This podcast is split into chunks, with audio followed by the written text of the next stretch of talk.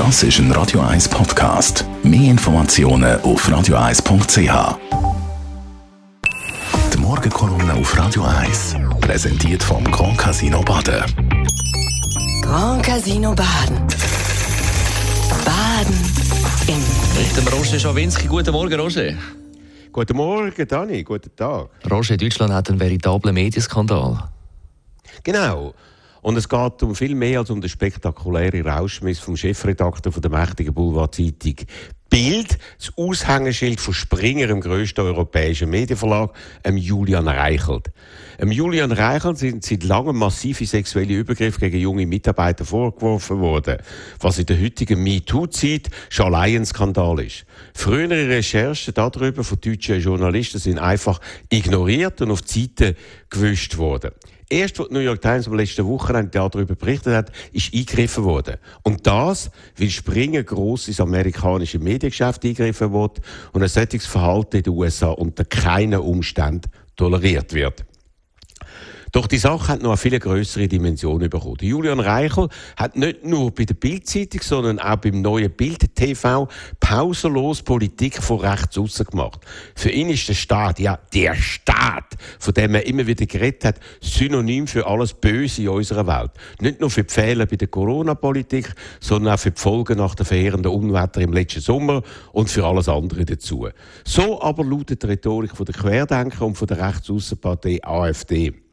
Das ist aber nicht ein Ausreißer gewesen, sondern offenbar ganz im Sinn vom Chef vom Springer Verlag, Matthias Döpfner, wo der Julian Reichelt als Chefredakteur sehr geschätzt und lang geschützt hat. In einer privaten Mail hat er nämlich geschrieben, dass der Reichelt der einzige und letzte deutsche Journalist sei, wo sich gegen den, Zitat, aktuellen DDR-Obrigkeitsstaat stelle, was eine Bundesrepublik als eine Diktatur wie die DDR dargestellt hat. Und da der Matthias Töpfer einer Vorsitzender von der deutschen Zeitungsbranche ist, steht jetzt der ganze Springer-Konzern und damit auch die ganze deutsche Medienbranche in einem ganz speziellen, in einem ganz schrägen Licht da. Wie haben denn die anderen deutschen Medien darüber berichtet?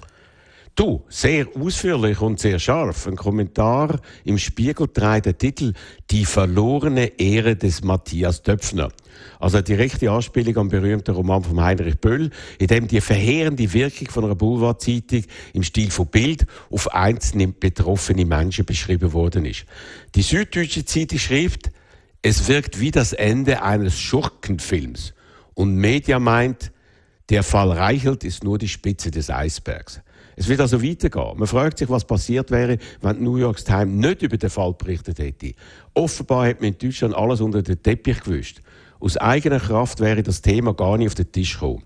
Und das zeigt, wie labil, wie gefördert unsere Medienlandschaft in der heutigen Zeit ist. Und das gilt wahrscheinlich nicht nur für unser nördliches Nachbarland, sondern vielleicht auch für uns. Und nur zur Erinnerung, Springer ist in der Schweiz bei allen Zeitschriften 50% Partner von einem grossen Schweizer Verlag von Ringier. Die Morgenkolumne auf Radio 1. Radio 1-Chef und Medienpionier Roger Schawinski ist das gewesen, zu dem veritablen Medienskandal in Deutschland. Jederzeit auch zum Nachlassen als Podcast auf radio1.ch.